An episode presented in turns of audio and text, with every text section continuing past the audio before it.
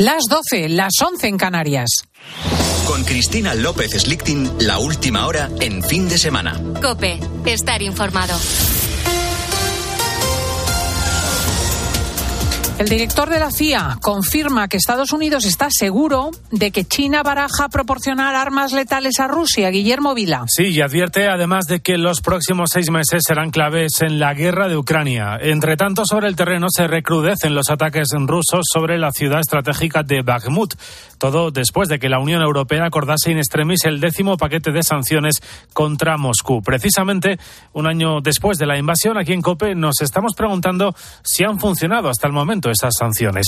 Los expertos consultados hablan de efecto boomerang, Luis Rafael. Un año después, crisis energética e inflación mediante, los expertos coinciden. Las sanciones a Rusia han sido un boomerang para Europa. Carlos Tordesillas, economista de la Universidad Comillas y CADE. Los grandes afectados somos los ciudadanos europeos. Es muy difícil con algo tan necesario como el gas y el petróleo hacerles daño de un día para otro. Entonces se estima que sobre todo sea en 2027, a partir de 2027, cuando realmente se vea Rusia muy, muy debilitada. Según las estimaciones del Banco Mundial, la economía rusa se contrajo un 4,5% en 2022. Sin embargo, las previsiones del FMI muestran una recuperación para 2023. Santiago Carbó es director de estudios financieros de Funcas. La economía rusa no ha pegado un batacazo y es que probablemente porque el, el sistema político permite de alguna manera, por su dureza, pues se puedan renunciar, es decir, en otras economías con democracia, una renuncia tan grande como a lo mejor han tenido que hacer los ciudadanos rusos, no, no habría sido posible. Evidentemente, evidentemente está encontrando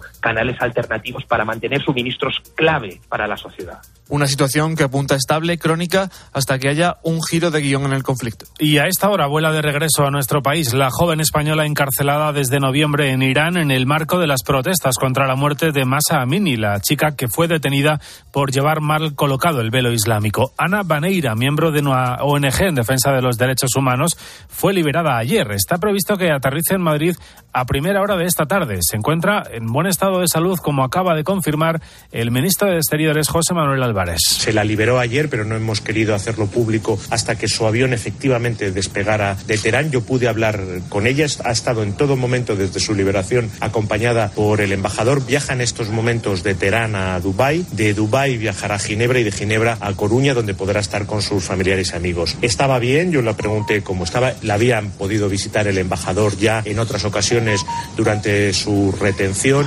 Y los expertos en demografía alertan de la consecuencia del descenso continuo de la natalidad en España. 2022 fue el peor de los últimos 80 años. Se registraron poco más de 329.000 nacimientos, unos 7.000 menos que el año anterior. Estamos ante el tercer mínimo histórico consecutivo en España, una tendencia descendente de la que solo se salvan cuatro comunidades autónomas. Castilla y León, Asturias y la Comunidad Valenciana, además de Madrid. En Vegapojín, un pueblo de León de apenas 20 habitantes, ha nacido un bebé, algo que no ocurría desde hace 43 años. Los responsables han sido Ángel Santa Marta y Elisa Priede, que llegaron a ese pueblo y formaron una familia. Su hijo Benjamín es el nuevo vecino. Ángel, el padre, es consciente de que allí no tienen todos los servicios necesarios, aunque lo que no les ha faltado, cuenta en COPE, es el apoyo de los vecinos. Idea es difícil para empezar, nuestro pueblo está muy alejado de, de, la ciudad, que es León capital, que es donde tenemos casi todos los servicios. Estamos a más de una hora, una hora de viaje. Entonces es duro.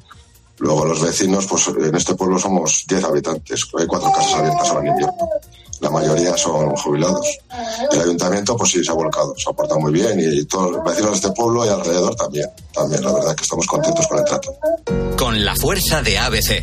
Cope, estar informado. Y estamos en un domingo de deporte en directo marcado todavía por el derby de ayer, Luis Calabor. Ese empate a uno entre Real Madrid y Atlético de Madrid que dejó la polémica de la expulsión de Ángel Correa, muy discutida por los jugadores del Atlético. Un empate que puede dejar al Real Madrid a 10 puntos del Barcelona si gana hoy su duelo a las seis y media ante la, Almer ante la Almería, con la baja destacada de Ansu Fati. Para Ancelotti, sin embargo, hay que seguir peleando. La liga está muy difícil, eso es bastante normal. Lo era antes de, de este partido, eh, lo puede hacer más después de este partido.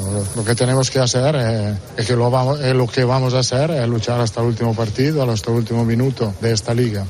La jornada 23 también nos dejó el Valencia 1, Real Sociedad 0. Victoria importantísima para los de Baraja, la primera en 2023. Cádiz 1, Rayo 0 y Español 2, Mallorca 1. Hoy a las 2, Athletic Girona 4 y cuarto, Celta Valladolid y a las 9, Sevilla Osasuna, partidos que puedes escuchar ya en la sintonía del tiempo de juego de la cadena COPE. En tenis, Carlos Alcaraz disputa hoy la final del Open de Río de Janeiro ante Norri a las 9 y media y en baloncesto a las 6, España, ya clasificada para el, eh, el Mundo Básquet, juega ante Italia.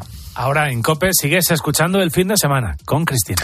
Guillermo Vila, muchísimas gracias. Nos encontramos dentro de una hora para las noticias y aquí estamos en fin de semana de COPE acompañándote.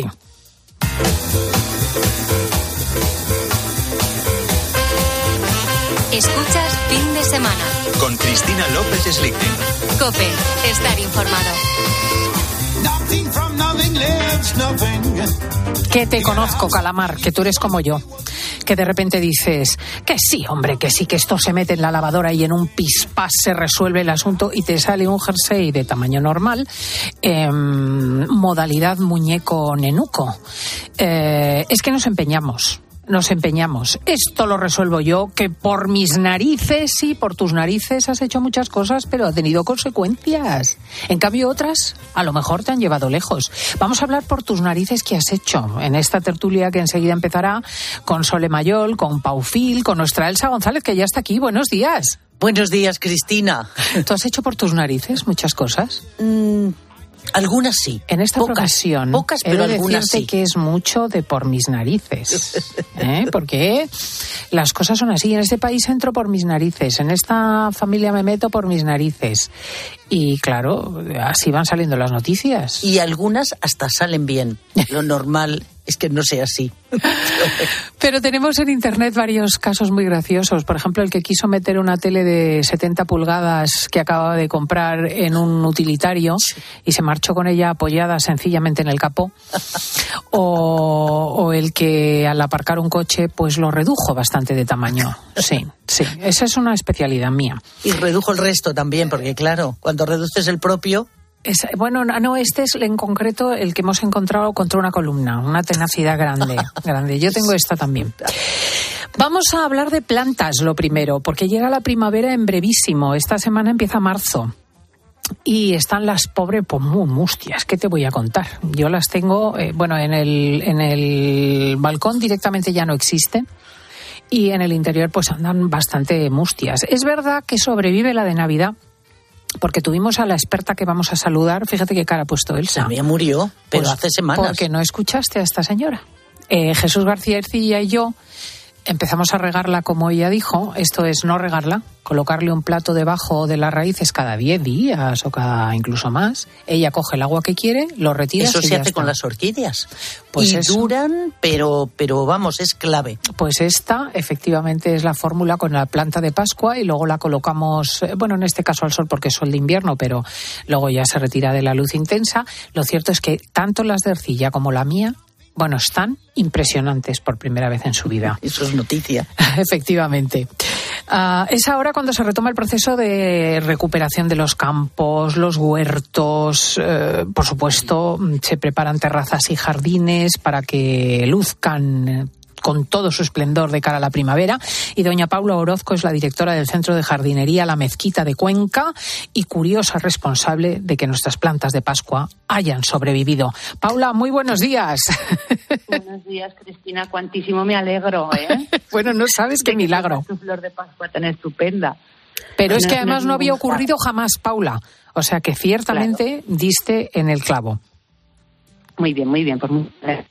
Vamos a ver si ahora os sigo ayudando con esa terraza que tienes tan malograda. Bueno, lo primero, ¿hay que empezar ya el proceso de revivir las plantas o hay que esperar un poquito todavía? Bueno, ya podemos empezar a trabajar un poquitín. Bueno, eh, no sé por allí cómo tenéis el día. Hoy aquí está un poco nublado. Hace frío. Eh, nos hemos levantado también con los menos no sé cuántos, menos dos, menos tres grados creo que veía yo en el coche cuando venía hoy para, para el Garden. Y mm, pues esto es lo que nos está frenando un poco porque parece que el invierno no se quiere ir, que febrero siempre la primavera va avanzándose y nos va dando pistas, oye que voy a venir, oye que voy a venir, pero este año parece que no quiere. Pero bueno, como va a llegar en algún momento, podemos empezar a hacer algún trabajito. Bueno, sobre todo, aunque nuestros oyentes no se pongan esta tarde, pero ya pueden tomar nota de lo que pueden hacer en las próximas semanas, ¿no? Exacto. Podemos empezar con las plantas de interior. ¿Necesitan alguna atención especial de cara al cambio de estación?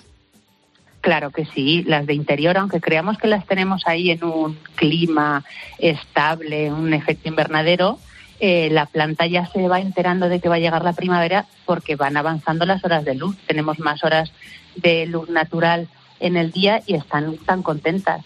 Entonces hay que vigilar si tenemos alguna hoja seca, si necesita desde luego algún trasplante, este es el momento ideal, y empezar a ponerle un poquitín de abono más habitualmente porque la planta va a empezar a trabajar y para trabajar hay que, comer bien, hay que estar bien nutrida. Entonces, un poquitín de fertilizante. Vemos si hay que trasplantar y que tenga esa luz natural eh, al día y la planta ya verás cómo lo va a notar dentro de poquito. Oye, Paula, ¿hay que trasplantar todas o solamente las que reclamen más espacio? más tamaño de maceta. Quiero decir, porque las mías llevan muchísimo tiempo con la tierra, pueden ser 10 años, a lo mejor conviene cambiarla de vez en cuando. Dios, sí. Elsa, ¿a ti también te pasa? Las mías igual, pero pueden llevar más de 10 años incluso. pues son unas superheroínas, ¿eh? Sobreviven. Es verdad que la planta de interior no crece con la rapidez y más todavía una planta que la estamos obligando a tener en un entorno, pues en, nuestros pisitos y en una maceta, pues eh, las plantas de interior crecen más lento de lo que estarían en su hábitat natural. Pero aunque sea cada dos años, chicas, no estaría mal que les hicierais un trasplante. Que también es verdad que no podemos trasplantar, podemos hacer un cambio de maceta a mayor, a mayor, cada dos, tres años, cuatro años, porque ya llegaría un momento en el que la maceta no nos cabe en casa pero sí que podemos hacer incluso una poda de raíz, renovar esa tierra, que la tierra pobrecita estará ya, bueno, eso no será ni tierra, seguro que cuando la toqué será hasta polvo. Sí. Pues pero fíjate, yo, yo tengo, por ejemplo, un ficus en interior ya grande. ¿Cómo me pongo a cambiar el ficus que, que necesito? necesito ayuda, no puedo yo con él. Esos también hay que cambiarle la tierra, ese ficus grande de interior. es que eh, aunque, por eso te digo, aunque no puedas poner una maceta más grande todavía, porque ya no, tiene sentido, no. te va a caber, tienes que mudarte de casa solo por el ficus, sí que podrías sacarlo. Te va a costar un poquitín, pero ya verás cómo, y además cuando hagas el trasplante, si, si tienes la maceta seca, no va a pesar tanto como tú piensas. La podrás sacar, le quitas esa tierra vieja, que incluso te va, lo que te digo, pues hacer un poco de poda de raíz y poda de hoja y, cuando esas hojas del ficus, que le pasa a mucha gente, porque me lo ha comentado alguna amiga, empiezan a secarse por la punta, pero ya no hay manera de, frenar ese. ¿Qué, puedes hacer para evitarlo? Aparte de cambiar la tierra, claro. sí, un estrés hídrico. Ahí la planta te está diciendo que le pasa algo, o le estás poniendo agua de más o le está faltando. Es el problema de nuestras plantitas, que no nos pueden decir qué es lo que le pasa y a veces esos síntomas nos confunden y no sabemos bien si la estamos regando mucho o poco. El ficus, desde luego, es una planta súper agradecida porque necesita poquísima agua. Podemos tener la tierra bastante seca, que el ficus, los habituales que tenemos en casa, el ficus benjamina o el ficus robusta, no necesita demasiada humedad. Hay otros que ya empiezan a tener otras necesidades, pero este que tengas en casa seguramente que con muy poquita agua va bien. Y entonces empiezan a secar las hojas, podrías utilizar un tratamiento para ayudarle a que ese hongo que ha empezado a estropear tu hoja no vaya más y no se coma toda la planta. Con un tratamiento fitosanitario pulverizas un poco como si fuera laca y podemos sujetar el avance de ese hongo. Eh, Paula, ¿qué flores o plantas que hayan necesitado estar en el interior en estos últimos meses llegará un momento en primavera, verano que haya que sacar fuera? ¿Cuál es el criterio? Pues eh, seguramente que hay, gente que ha guardado sus geranios, porque los geranios son plantas anuales que no mueren en invierno, y si los guardamos dentro, sobre todo en las zonas más frías de España, los hemos guardado en el patio o en la terraza de la lavadora y los tenemos ahí, los pobres que están deseando ya salir. Pero mm, como estamos viendo que tenemos todavía por la noche temperaturas muy bajas, podemos sacarlos durante el día, pero luego por la noche vamos a tener que volver a resguardarlos. El geranio es la reina del balcón y seguramente que si las tenéis en casa ya vais a poder empezar a sacarlas, pero ya os digo, vigilando siempre lo que nos dice el hombre del tiempo, a ver cómo vamos a estar por las noches de temperatura. Dios mío, y yo que dejo el geranio todo el invierno fuera debe estar de mí acordándose todas las noches. Pero a veces sobrevive porque los míos también están sometidos a ese estrés. Y, y pero, eh, pero ¿qué sucede cuando el geranio eh, solo saca una flor como el mío y no hay manera de conseguir que repita? Es el caso de la tortura. no le pones, no le pones de comer un buen chuletón, por favor. si le ponemos. Los geranios son súper floribundos. al geranio no le cuesta nada de trabajo sacar flor.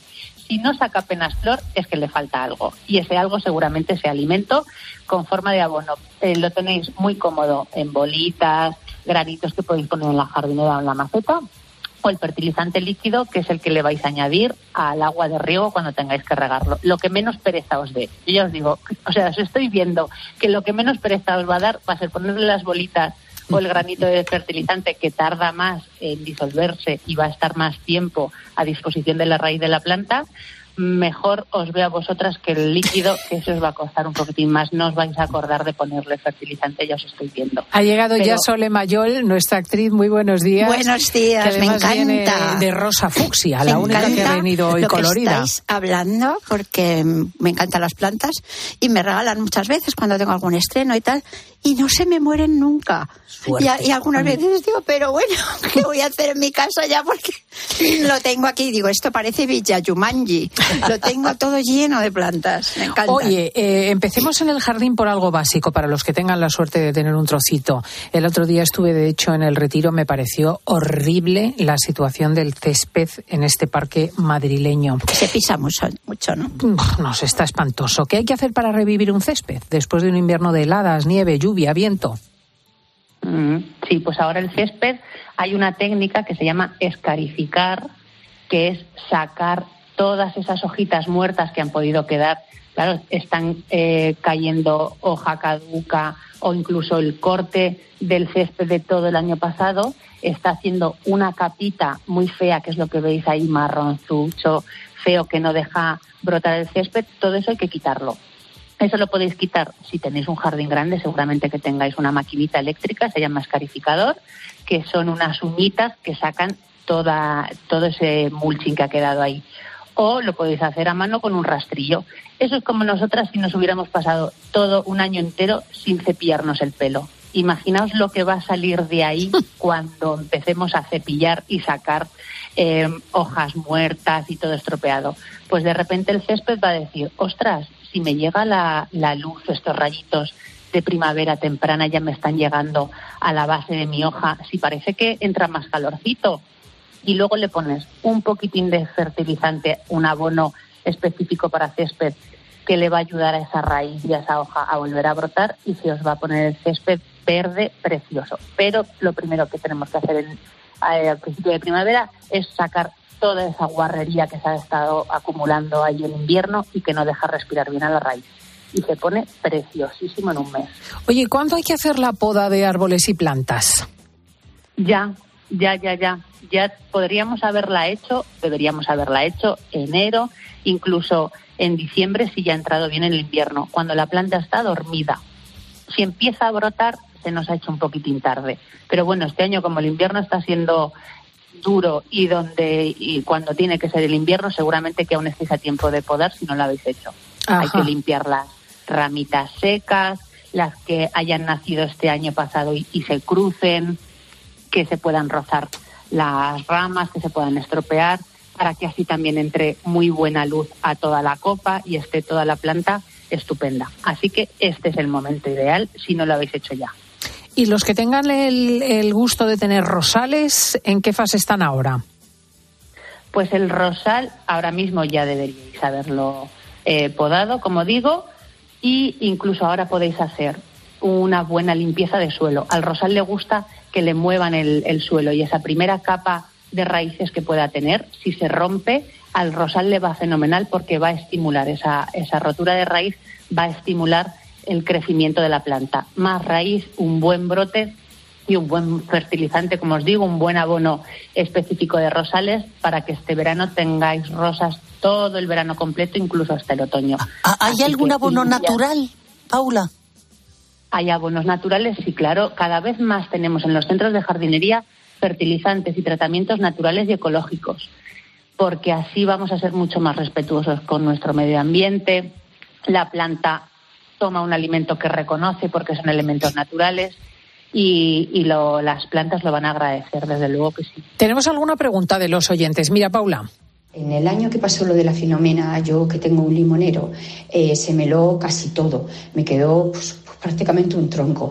De ese tronco le han salido unas ramas que ahora están súper altas. Pero desde entonces yo no he visto que haya dado ningún fruto, entonces yo no lo sé si eso alguna vez dará algo. Era por preguntarle a ver qué le parece. ¿Qué opinas, Paula? Pobre limonero. Lo que está sufriendo esta mujer con nosotros. A mí se me estropeó un limonero Pero bueno, poco a poco conseguiremos algo, poco a poco os iré ayudando. Vamos a ver, ese limonero puede que se le lara. A ver, los limoneros eh, llevan muchos injertos, pueden estar injertados. Em, puede ser que ese brote haya nacido debajo del injerto y entonces es la parte del limonero borde, como decimos, y no pueda dar eh, más fruto, o que no se haya podado desde entonces, porque como se estropeó tanto, lo han dejado crecer, pueden hacer una buena poda para reducir el tamaño de la copa y desde luego un buen abonado para cítricos. Y a ver qué tal este año. Si este año ya no le salen limones, pues probablemente haya sido el problema de que el, el hielo haya matado la variedad que nos ayudaba con esos limones y lo puede sustituir por otro sin que le dé mucha pena. Hmm. Eh, vamos con una pregunta de orquídeas, creo. Ya que va el experto en plantas, me gustaría que me aconsejara. Tengo una orquídea preciosa que empieza ahora a echar unos botones, van a salir unas flores muy bonitas. Pero el tiesto le queda un poco escaso ya y en cualquier momento las hojas se me van a tumbar. Mi pregunta es, ¿puedo trasplantarla en plena floración? O debo de esperar a que se me caiga al suelo o a que se le caiga la flor. Gracias. Pues a ver esta señora con sus orquídeas. La orquídea se le ha hecho tan grande que ahora se le va a volcar. Claro, la orquídea es una planta epífita, es decir, eh, no necesita suelo. Las plantas en su hábitat natural están eh, enredadas en troncos de árboles y además tienden a estar volcadas y boca abajo, o sea que una, orquídea no la vas a tener nunca erecta, estiradita y estupenda porque eh, no es su, su tendencia natural. Pero ahora tiene botoncitos de flor, si la trasplantamos le vamos a tocar un poquitín las narices a la pobre orquídea y a lo mejor sufre algo de estrés y nos estropea esos botones de floración. Así que esperamos. Como están tan grandes las hojas que se quiere volcar la planta, pues le recomiendo a esta señora que la ponga en, una, en un cubre macetas de cerámica pesado, que sí que le va a ayudar, decorativo, muy bonito, le va a ayudar a la planta a que no se vuelque, esa macetita de plástico que tiene pequeña no se va a volcar porque la de cerámica la va a sujetar, que disfrute de su floración y cuando termine la floración ahí sí que la trasplante, le haga un trasplante, ya que sacamos la horquilla de la maceta, revisamos las raíces, cortamos las que estén estropeadas, lo volvemos a trasplantar, la trasplantamos rectita y a esperar otra vez a la siguiente floración y a disfrutarla. Y si se echa muy, muy poquita muy, poquita agua, ¿verdad? Porque si no se las la ahogas. Pudre. Y además, como os digo, esas orquídeas si están enredadas en troncos de árboles, el agua que tienen a su disposición es muy poquita y cuando llueve bueno, en países tropicales que tienen la época de lluvias, etcétera. Y además la orquídea es muy curiosa y muy astuta. Nos dice, esta sí nos dice cuando necesita agua. Eh, las raíces veis que cuando las regamos se ponen verdes y podemos esperar a que la raíz vuelva a estar blanca, grisácea para volver a regar, porque mientras la raíz está verde, es que tiene agua a su disposición. No tenemos que, no nos tiene que dar pena. Ay, Dios mío, si hace mucho que no le he regado. No, no, es que no lo necesita. Mientras hay raíz verde, porque además eh, siempre vendemos la orquídea en una maceta transparente o semitransparente y la podéis ver perfectamente el color de, de la raíz. Paula Orozco dirige el Centro de Jardinería La Mezquita en Cuenca. Le agradecemos extraordinariamente que haya venido. Veo que hay mucho interés en esto. Yo prometo que dentro de un mes, si mientras vais cambiando la arena de las plantas y, eh, podando y preparando las cosas, podemos traerla y ver cómo afrontar más seriamente la primavera. Paula, muchísimas gracias. Gracias, Cristina. Gracias a todas. un saludo. Pues tanta pregunta, tanta pregunta, vas a tener que hablar muy poquito de Clotilde, porque vamos a hablar de la, los 160 años del nacimiento de Joaquín Sorolla. Este año se celebra el centenario de la muerte y resulta que hay una persona crucial en su vida que es mm, su mujer, Clotilde García del Castillo, su musa y eh, su amor. Eh, pues sí, su musa en la pintura, eh, se escriben entre ellos más de 2.000 cartas durante los 35 años de matrimonio y ella dona toda su obra pictórica a los españoles. Así que ella es nuestro personaje de hoy, Cristina. Clota, la, llamada, la llamaba Sorolla, que desde luego no solamente era la mujer de un pintor, era una mm, señora de extraordinarias cualidades. Eh, maneja con destreza la vida profesional de su marido y además lo apoya concretamente toda la vida Vamos a conocer a esta señora valenciana. Clotilde García del Castillo nace en Valencia en 1865. Su padre es un afamado fotógrafo en, en ese momento, es pintor también. Su hermano estudia Bellas Artes y es compañero y amigo de Sorolla, que colabora con su padre en el estudio de fotografía. Sorolla, desde muy joven. Clotilde y Joaquín comienzan su relación muy jóvenes y se casan en 1988. Ella tiene 23 años, él 25, se instalan en Asís, en Italia, gracias a una beca, y regresan a España, ya a Madrid. Viven en la Plaza del, Progreso y Estirso de Molina.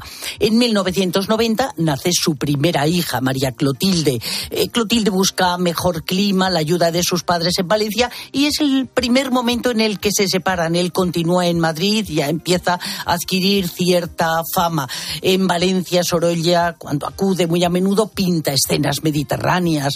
Eh, la vuelta a la pesca, o, y aún dicen que el pescado es caro, esos cuadros. Dos años después nace el segundo hijo, Joaquín. Eh, Clotilde de nuevo permanece en Valencia y continúa esa relación epistolar.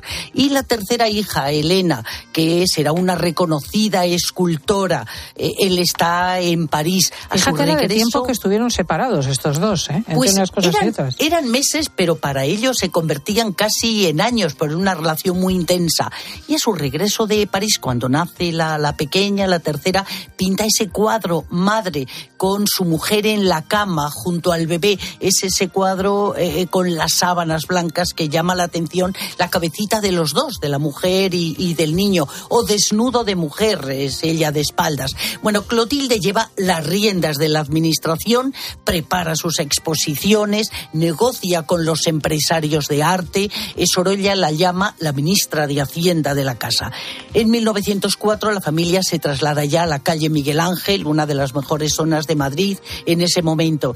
Organiza la primera exposición individual de su marido en París, prepara un listado de más de 400 obras y es el gran momento que le abre las puertas internacionales.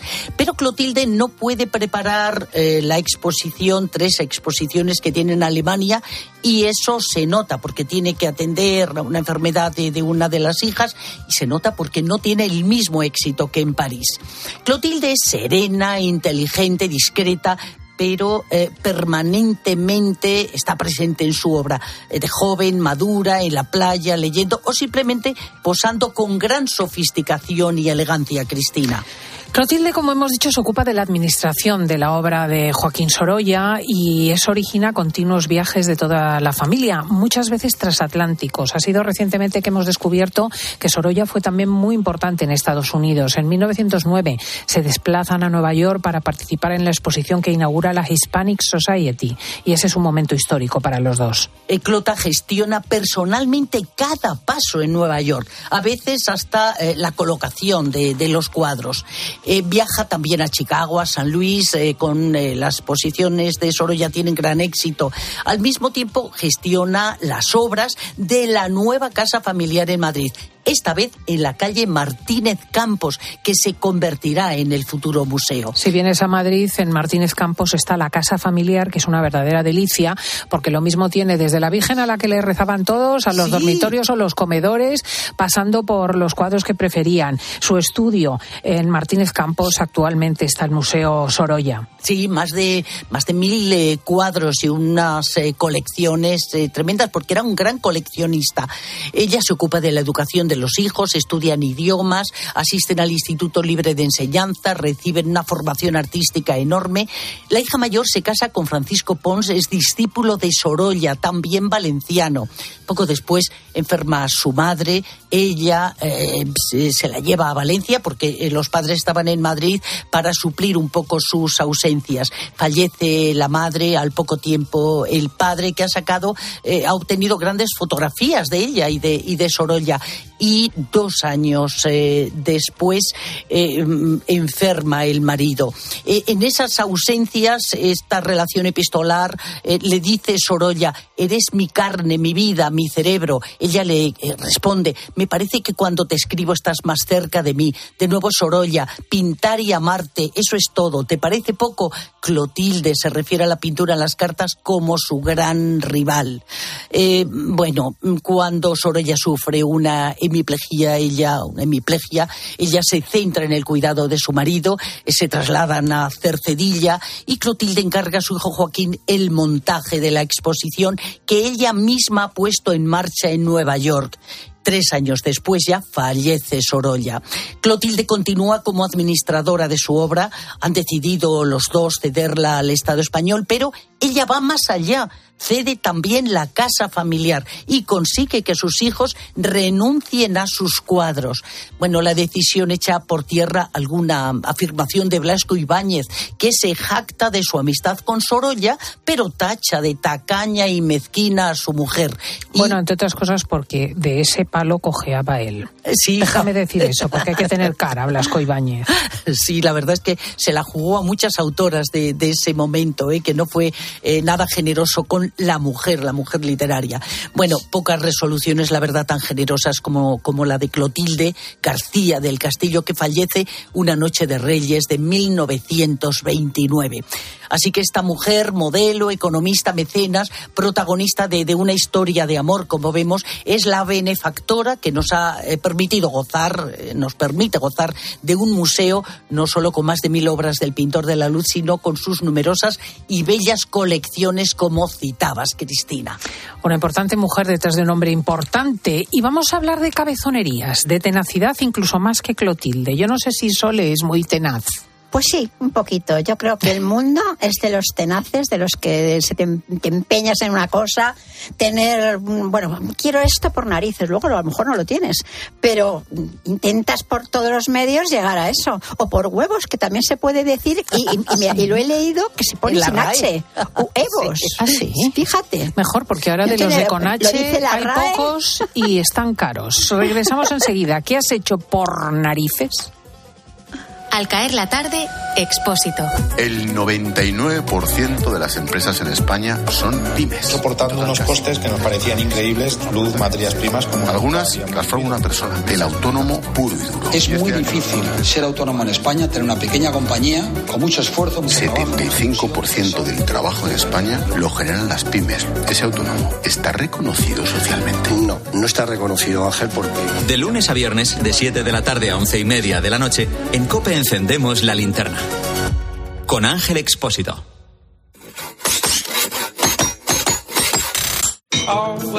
Si hazlo tú mismo te suena a una gran canción de la radio, puede que simplemente se deba a Parkside. Herramientas potentes, máquinas de jardinería y un montón de accesorios. Descubre toda la gama de Parkside en parkside-diy.com. Tú puedes. Parkside. A ver esa foto, decir patata. ¡Hijolusa! Es que decir patata es decir hijolusa. Para freír, guisar, asar o hacer al microondas. Entre nuestra gran variedad encontrarás la patata perfecta para tu plato, siempre con la misma calidad. Patatas hijolusa. El reto de comer bien cada día. Escuchas Cope. Y recuerda, la mejor experiencia y el mejor sonido solo los encuentras en cope.es y en la aplicación móvil. Descárgatela. ¿Ganas de crucero? Navega en el barco más grande del Mediterráneo. Embarca desde Barcelona en el Symphony of the Seas de Royal Caribbean y disfruta siete noches del Mediterráneo Occidental desde 925 euros. Reserva ya y tendrás hasta un 30% de descuento para el primer y segundo pasajero. Flash sales desde 550 euros de descuento y mucho más. Consulta condiciones y reserva en Halcón Viajes. Alfredo Landa y el cine. ¡Madre, qué castaña! Están hechos el uno para el otro. Que estoy aquí, ¿eh? Un mundo en el que anda buscando también otros alicientes. Ah, hombre, me parece que aquí me voy a hinchar. Simón, contamos contigo. La única solución es Simón. ¿Quién? Simón Jiménez, con G. Y vente a ligar al oeste. No estoy distraído. Es que pienso. El domingo a las 3 de la tarde. Viva el cine español en 13. Dos cositas. La primera, una motera no se come ni un atasco. La segunda, una mutuera siempre paga menos. Vente a la mutua con tu seguro de moto y te bajamos su precio sea cual sea. Llama al 91 555 5555. 91 555 5555. Por esta y muchas cosas más, vente a la mutua. Condiciones en mutua.es. Si entras en cope.es tienes la radio en directo, contenidos exclusivos y todos los programas de cope para escucharlos cuando quieras. Faltan profesionales. Los servicios de atención primaria están saturados en todas partes. La sanidad tiene problemas todos los que ustedes quieran, sobre todo en atención primaria, pero tiene problemas en toda España. ¿eh? Entra ya en cope.es.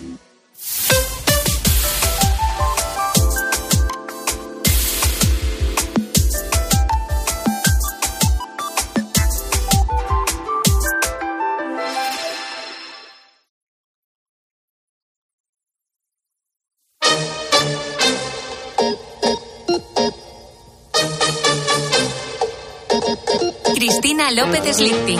Fin de semana. Cope, estar informado. Bongo la, bongo cha cha cha, parlami del Sud America. Quello che dicono laggiù. Qué chulo esto, ¿eh? Diego González, te veo Cha, cha, cha. moviendo la cadera por todo el estudio. Digo, un contoneo. ¿Qué hace? ¿Qué hace el burgalés? Taca, taca, taca, taca, bongo, bongo. Que vamos a hablar de cabezonerías de esa vez que dijiste que sí, hombre, que sí, por mis narices. Metes el sillón, te dejas toda la uña de la pata clavada en la pintura de la pared. Esa es mi especialidad. Por mis narices que lo hago. Yo Pero esta los semana campeones- he, he chocado con una mujer tenaz de esas, no fui yo. Me encuentro con, me quejo, me quejo absolutamente en un seguro sin parar, eh, porque tal, porque no me han hecho caso, porque, en fin, eh, tal.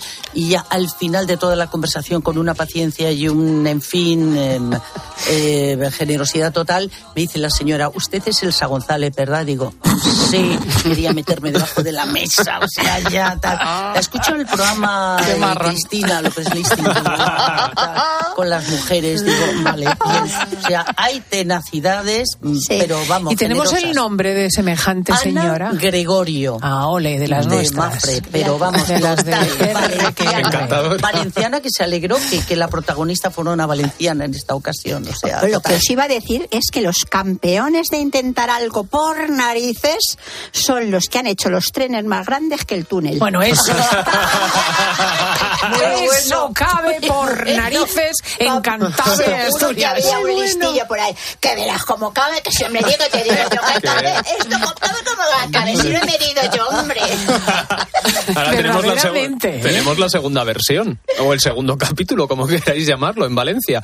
Que han hecho unos trenes que no pueden pasar por unos puentes porque pesan demasiado. Vamos, Entonces se tienen que bajar y cambiar de Estamos tren. haciendo vicio, vicio. Para que, que piensa que va el tren solo sin nadie dentro. ¿no? Claro, y así pesa menos. Bueno, y en la salida de autocares de la avenida de Valencia, en la estación de autobuses, resulta que la entrada y la salida de los autocares no cabían y tuvieron que raspar para que eh, pudiese entrar con los espejos retrovisores. Y son, son de verdad conductores expertos, porque entras por allí y queda un centímetro a Que cada sí, lado. hombre, que por narices cabe, ¿no, hombre? Eh, que Eso, le- eso debió pensar un- el conductor de un camión que me encontré en el túnel de María de Molina, que tiene como unas chapas antes de entrar, y dijo, yo aquí entro. Y dio ahí las se- chapas y le dio No, no, dio en, en el cemento del túnel y ahí se quedó enganchado. Pues te ventilas un túnel. En Benidorm hay un túnel de esos también que se ha dejado algún autobús mm, mm, que yo conozco además, más de un techo. Más de un techo. De decir, yo paso por aquí, ¡pum! Medio autocar a la descapotable. ya está. Oye, ¿qué signo del zodíaco sois vosotros? Pues ¿Yo? mucho, porque somos muchos. Yo como yo? Yo escorpio. Escorpio. Aries. Aries. Virgo. ¿Y tú? Libra. Vale, pues eh, ya verás lo de los Aries. Como buena Aries, me empeñé en hacer derecho en contra de ciertos eh, obstáculos que se me ponían. Por supuesto, aparqué un coche en un sitio que parecía imposible, pero me acuerdo un caso en que mi hermano y mi padre estaban intentando romper un cemento eh, que se había quedado solidificado en una palangana. Yo intentaba decirles, o sea, lo hacían con un punzón, intentaba decirles de otra manera y no me dejaban hablar. Entonces, después de que veían que no podían, le di la vuelta a la palangana, le di un golpe por detrás y el cemento cayó, eh, salió de una sola pieza. Y como esas tengo tantísimas, como buena Aries, no, me, no tengo obstáculos. Claro, claro, Sí, sí. claro, claro, El claro. mundo es de los Aries. Eres Aries, te sales sí o sí, por cabezonería. A ver, es que Ah. ha salido lo del señor este que intentaba meter en el maletero la televisión. tele, sí. pero, entonces, pero no nos acordamos de cómo nos metíamos en un 600 de o cómo nos metíamos, en mi caso, con un 850, que era toda la familia, la abuela y el canario si llevabas. O sea, que cabíamos y decías, por mis santas narices que cabe que todo entramos. y, y cabía. Por mis santas Y narices que entra en el maletero la nevera, que entra el carrito del niño, Y el el canario. la vaca.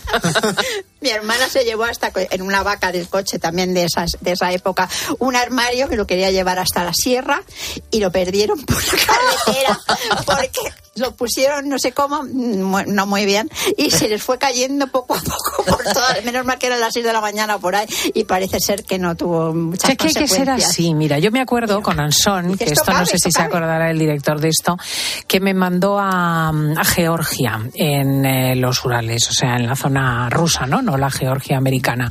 Y eh, que tenía que entrevistar, y se presentó de repente Brezhnev. eh, el que fuera ministro de Asuntos Exteriores ruso porque se iba a convertir allí en presidente. Él era georgiano de origen. Y me dice, pues no vuelves hasta que no lo entrevistes. Yo estaba haciendo otra cosa en Georgia. Y entonces estaba yo embarazada. Y iba todos los días a la rueda de prensa que daba este señor y hablaba con los asistentes y les decía que hiciesen el favor de darme una entrevista. Me dijeron que él no concedía entrevistas.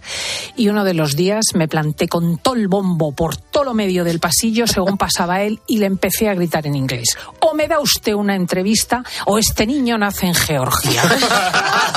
Ya llamó y dice, bueno, y esa chica loca que hay en el pasillo, ¿qué le pasa? Bueno, no, que- llamadla, que hablo con ella. Me dio la entrevista, Ole. portada de ABC, salió en todas partes, por mis narices que entrevistó a Cristina, ahí está. Bueno, y es que además hay muchas profesiones, como por ejemplo la mía, que como no sea por tus narices, es que no Es llegas que a no. ningún sitio. Es que no. Porque yo hacía todos los castings, yo quiero ser artista, yo quiero ser artista, pero bueno, era muy difícil. Ibas a un casting y había un casting y de pronto había chicas que eran buenísimas actrices, que cantaban fenomenal, que eran mucho más altas, más guapas, pero bueno, tenías que tener algo, tenías que buscarte un hueco. Me acuerdo de uno de los castings que fui que, que pedían sopranos altas. Digo, ay, pues yo voy. Claro, es pues No canto soprano, yo por pero Joselito. soprano alta. Pero, y dijeron, sí, sí, pero eres de altura, no de tesitura. y ahí me quedé, pero yo vivía a todos los sitios, digo, con mis santas narices Claro tengo que que salir sí, para adelante. claro que sí. Y buscarte tu hueco, es que si no, no hay manera. ¿Os Bueno. acordáis de la sucesora de la Madre Teresa de Calcuta? Que ahora mismo no recuerdo el nombre. Eh, cuando se cumplen 10 años de la muerte de la Madre Teresa, eh, fui eh, a cubrir para COPE todo, en fin, los actos del aniversario.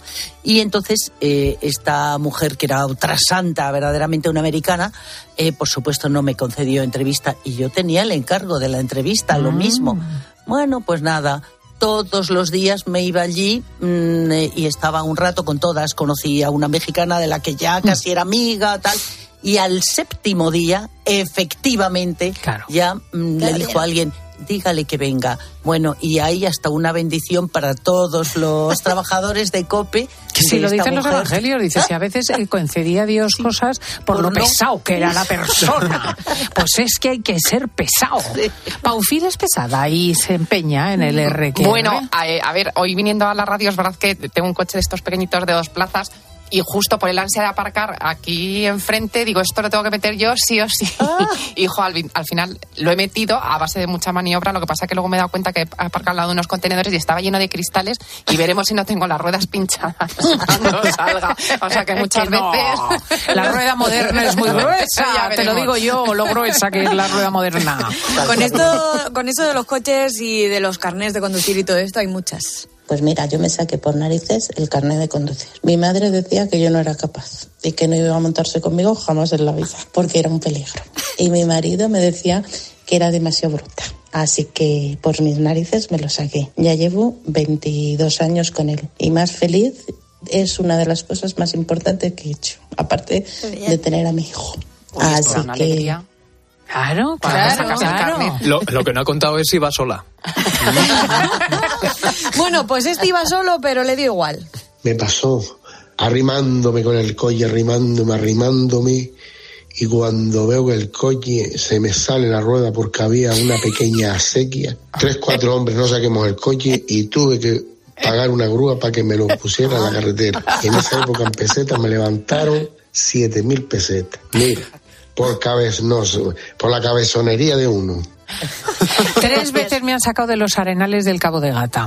Digo, por mis narices que cruzo con el C3 hasta la playa, claro, sin camino. Y llega un momento... metida en la arena. Tres veces con la grúa. y nos ha pasado que dices, me la rebajas y dices, ¡ay, qué vestido tan bonito! me encanta. Y es que es precioso, es ideal. Y de pronto, pues hay de todas, pero tu talla no pues no me importa, porque yo creo que esto, yo en cuantito me ponga, me lo voy a dar de sí, ya verás o adelgazo un poco. Nada, voy a adelgazar un poco, me voy a poner a régimen y ahí se va quedando. Bueno, te lo pones una vez, pareces un espetec de casa Tarradellas. y una vez que ya te has visto directamente, ya no le puedes ni cambiar, pues le dejas ahí en el armario diciendo, cualquier día de esto me pongo a régimen y me planto el vestido. Por mis narices que me lo planto. Tu talla no es tu talla si te estalla.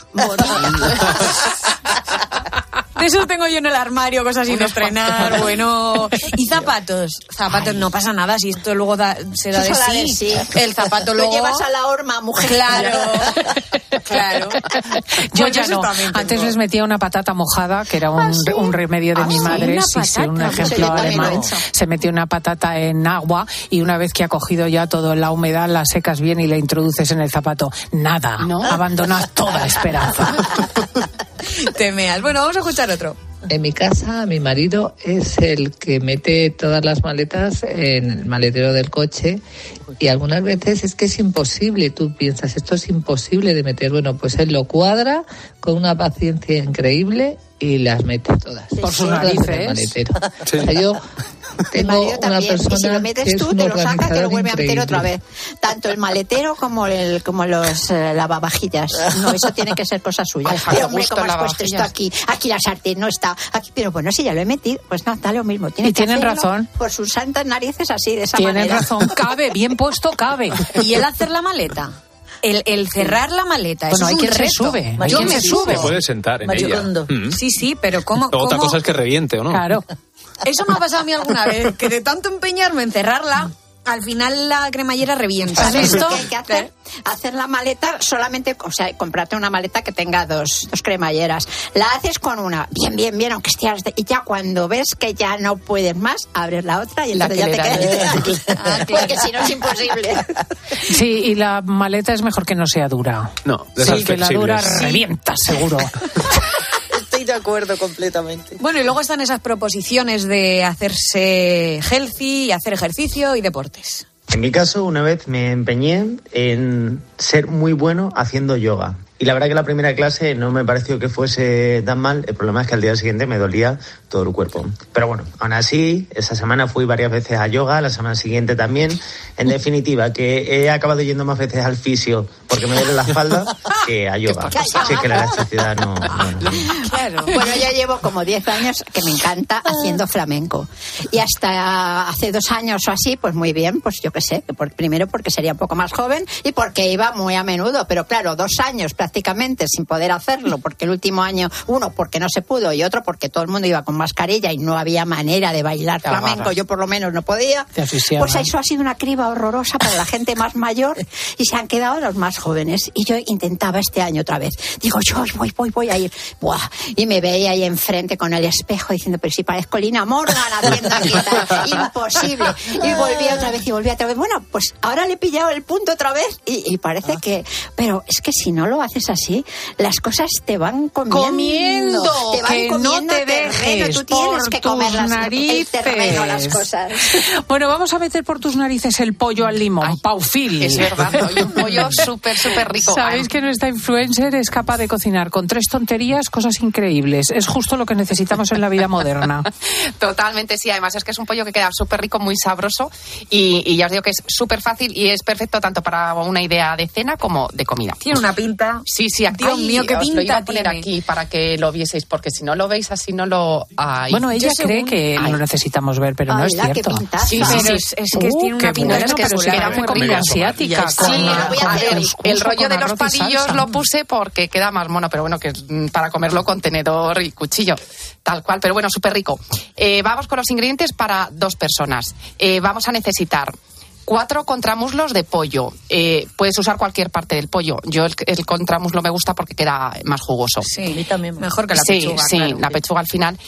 un huevo, cuatro cucharadas de salsa de soja, un diente de ajo, y dos cucharadas soperas de harina de garbanzo. A ver, yo utilizo harina de garbanzo por el rollo del gluten y demás. Podéis usar harina normal, harina de avena, de maíz. ¿Cuántas cucharadas? Eh, dos. cucharadas soperas rasitas. Ah. ¿Vale? Luego, para la salsa, os doy también los ingredientes. Eh, vamos a necesitar cuatro cucharadas de soja, eh, zumo de un limón, un ajo, una cucharadita de miel pequeña, y una cucharada también sopera rasa de harina de garbanzo, lo mismo, eh, la harina que tengáis en casa o que, queráis usar. Eh, elaboración, lo primero que tenemos que hacer es cortar los contramuslos en cuadrados pequeñitos, así de, pues de bocado, y los reservamos.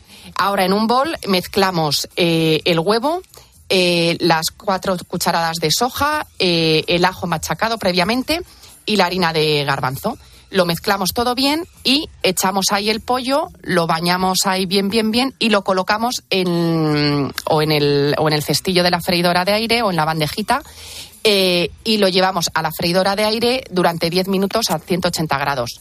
Igual, horno normal, lo podemos hacer en horno, efectivamente, eh, unos 18 minutos más o menos, a ciento, entre 15 y 18 minutos a 180 grados. Eh, mientras se nos hace el pollo, vamos a preparar la salsa, que la salsa queda súper rica. Tenemos que calentar una sartén a fuego medio alto y ahí echamos eh, todo a la vez. Eh, la soja, el zumo del limón, otro ajo machacado, la cucharadita de miel y la harina de garbanzo. Vamos mezclando sin parar de. O sea, mientras está a fuego medio alto, le vamos dando vueltas sin parar de, remover hasta que esa salsa empieza a espesar así chup chup súper rica y lo paramos. Más o menos nos llevará un par de minutos. En cuanto ha terminado el pollo, es tan sencillo como echarlo en la salsa de la sartén, mezclarlo todo bien, embadurnarlo y además, como veis, queda una salsita así como súper espesa, melosita, con la miel, el limón, súper rica. Y yo la opción que he dado es servirlo sobre una base de arroz integral. Pones por encima el pollo, lo espolvoreas eh, o bien con perejil, yo lo he hecho con cilantro y, nada, y ya si lo acompañas de una ensaladita, pues tienes una comida súper completa, una cena eh, muy rica. Y ya os digo que queda. Mm, qué bueno.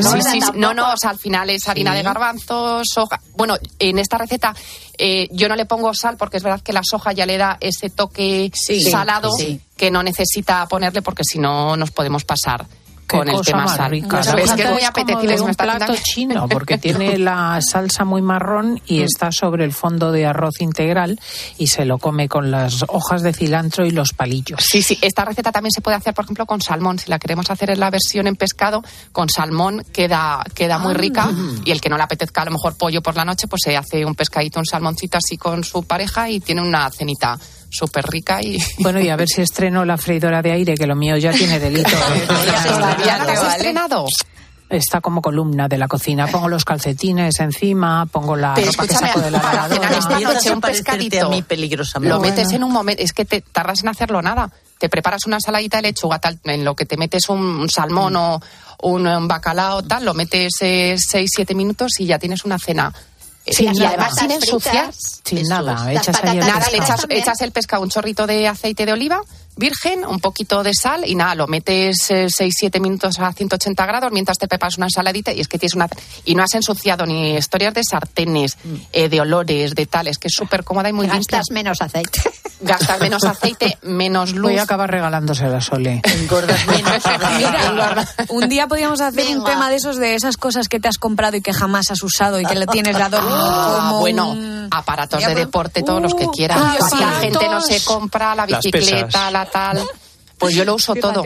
Pues tiene una pinta esto parecida a esos. Y con langostino se podría hacer. También con pues, gambones. Con eso que hacen. Eh, no es un plato muy eh, típico chino o japonés o algo así. Sí, sí, con gambones así y tal también se pueden hacer. Fíjate. sí, sí, sí. Yo estoy deseando, de verdad. bueno, lo tenéis en la red, ¿eh? También la receta de, ah, pollo al limón de nuestra Paula. Y perdona, Cristina, que siempre me preguntan cada domingo que vengo aquí, luego por la tarde tengo mogollón de privados, de, de oyentes. Paula, ¿dónde está la receta? Que has dicho y tal, ya la he dejado subida en stories, o sea que la pueden ver para que lo tengan cómodo y vayan ahí a verla. O sea, está en cope.es en fin de semana. Sí, y en mi Instagram lo tienen en stories para que también lo pueden ver directamente, o sea, o en un sitio o en otro. Que ya sabéis que es Paufil. Cuando se llama ella verdaderamente. Pues gracias a Elsa por explicarnos la vida de Clotilde, ¿eh? la parte bis de Sorolla. Gracias a nuestra Sole Mayor por la tenacidad en los castings. Ella es soprano alta. Y aquí seguimos eh, Diego, Laura y yo, que tenemos todavía una hora extraordinaria que tenemos que anticipar a los oyentes. Por ejemplo, por ejemplo, un ingeniero sevillano quiere ser el primer astronauta de la historia española, pero además es parapléjico. Vamos a hablar con él ahora, porque hay gente, ciertamente, que, es por sus ¿eh? narices. ¿eh? Por sus narices. Y después vamos a bajar a la profundidad de los mares con la Guardia Civil, porque hay un cuerpo subacuático que acaba de ser premiado que se ocupa de vigilar los pecios, las cuevas prehistóricas que están bajo el mar y que hay que cuidar, las ciudades y pueblos que han quedado inundados y que todavía tienen hitos culturales de la humanidad. Eso lo hace también la Guardia Civil por nosotros. En fin, luego seguiremos más adelante. Gracias a todas y nos vamos a las noticias. Y a todos, que está ahí el peli, el peli.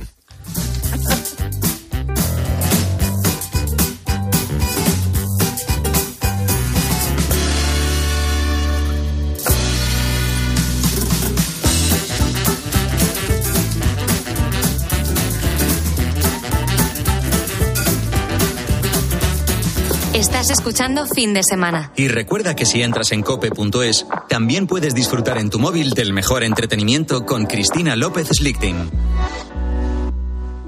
¿Y tú que tienes una segunda residencia, qué necesitas para tu seguridad? Necesito que esté protegida porque está mucho tiempo vacía. Me inquieta que pase algo y no enterarme. Pues en Securitas Direct tienen una alarma para ti. Si detectan a un intruso intentando entrar en tu casa, activan un humo denso para expulsarlo mientras la policía está en camino. Y es que tú sabes lo que necesitas y ellos saben cómo protegerte. Llama ahora al 900-666-777 o entra en securitasdirect.es y descubre la mejor alarma para ti. Ángel Expósito le escuchas cada día en la linterna. Pues ahora le vas a leer porque presenta Mi abuela sí que era feminista, su nuevo libro en el que mujeres superheroínas desmontan el empoderamiento de postureo con la fina ironía y el talento de uno de los periodistas más destacados de este tiempo. Mi abuela sí que era feminista, ya a la venta de Harper Escuchas Cope. Y recuerda, la mejor experiencia y el mejor sonido solo los encuentras en cope.es y en la aplicación móvil. Descárgatela. Saltar en paracaídas, subir al Everest o escribir un libro te cambian la vida. Como el Zurich Rock and Roll Running Series Madrid. El próximo 23 de abril corre en su nuevo recorrido. Maratón, media y 10 kilómetros. Los dorsales vuelan, así que inscríbete ya en rockandrollmadridrun.com. Patrocinador principal Total Energies. Llega a ser agobiante. Todo el rato lo mismo por todas partes. Paso. Un 30% de los españoles ha dejado de tener interés por las noticias, pero una gran mayoría sigue tomándose 20 minutos para reflexionar, para ver la realidad como es, contada desde el rigor y la objetividad. Información para que tengas tu propio punto de vista. 20 minutos, diario abierto. Bodegas Los Llanos, la más antigua y con más tradición de Valdepeñas. En su cueva subterránea, la más grande de nuestro país, descansa el vino Pata Negra. Un auténtico reserva Valdepeñas. Una llamada de móvil, esa reunión eterna, recoger a los niños. Nos pasamos el día corriendo por estrés. ¿Cómo no vamos a tener dolor de cabeza? Gelocatil 650 con paracetamol bloquea eficazmente el dolor. Gelocatil, rápida absorción contra el dolor a partir de 14 años. De Ferrer, lea las instrucciones de este medicamento y consulte al farmacéutico. Todas las mañanas, sí, sí, de verdad. Me levanto y es lo primero que pongo. Carlos Herrera, me encanta, vamos. Es un creador de opinión. Ah, me parece un informador extraordinario. Redes sociales, no sabes qué es verdad, qué es mentira y siempre tener buenos servicios de información es importante. Paco González, Manolo Lama y Pepe Domingo Castaño. El mejor programa de fútbol. Menudo máquina, Manolo. Cope es más que una radio. ¡Ah, sí, la Cope, claro! ¡Fantástico, me encanta! También en cope.es y en tu móvil.